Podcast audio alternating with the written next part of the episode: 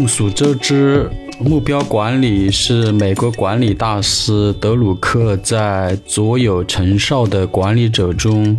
一书中的精华部分，被称为管理中的管理。一方面呢，强调完成目标、实现工作成果；另一方面呢，就重视人的作用，强调员工自主参与目标的沟通、制定。实施、控制、检查和评价。目标管理的特点：参与管理、明确目标、自我管理、自我评价、重视成果。呃，是以目标的设置和分解，以及目标的实施、完成情况的检查、周正，通过激励的手段来实现企业经营目的的一种管理方法。那其中目标管理最核心的啊，应该就是自我管理、自我评价了。因为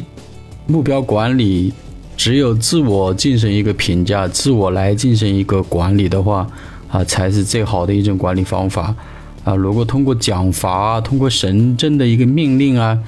来去呃，就是被动的让这个团队去执行目标，那这样的实现。是比较艰难的，而且对于团队的认同来讲，呃，也是偏低的啊，就是他的这个认同度偏低的。呃，我们一谈起目标管理的话，呃，或多或少的就会有一种沉重的责任感，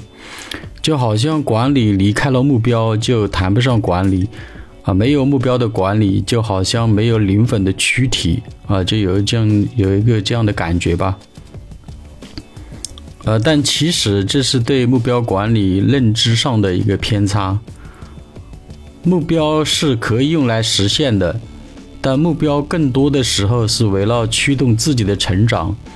在实现目标的过程中的收获才是目标管理的价值所在。这个就好比我们说，梦想不是用来实现的，啊，梦想是让我们在生活中有更多美好的想象，也是让我们的生活更加的。啊，充满乐趣，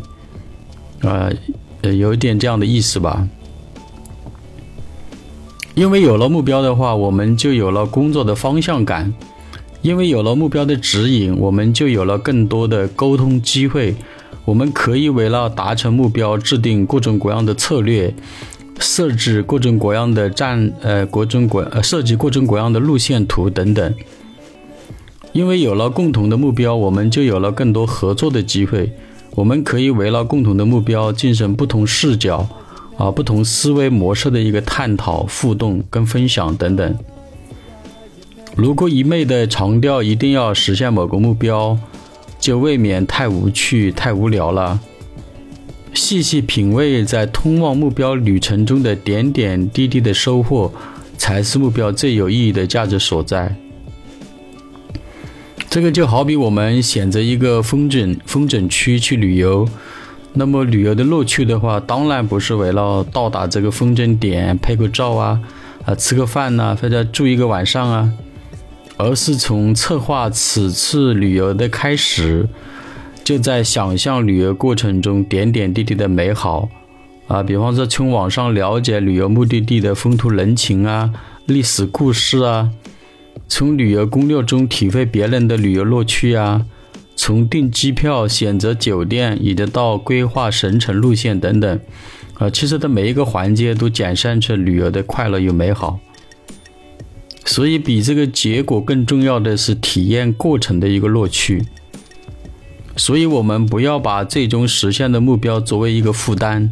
而是要注重当下每一天的充实与收获。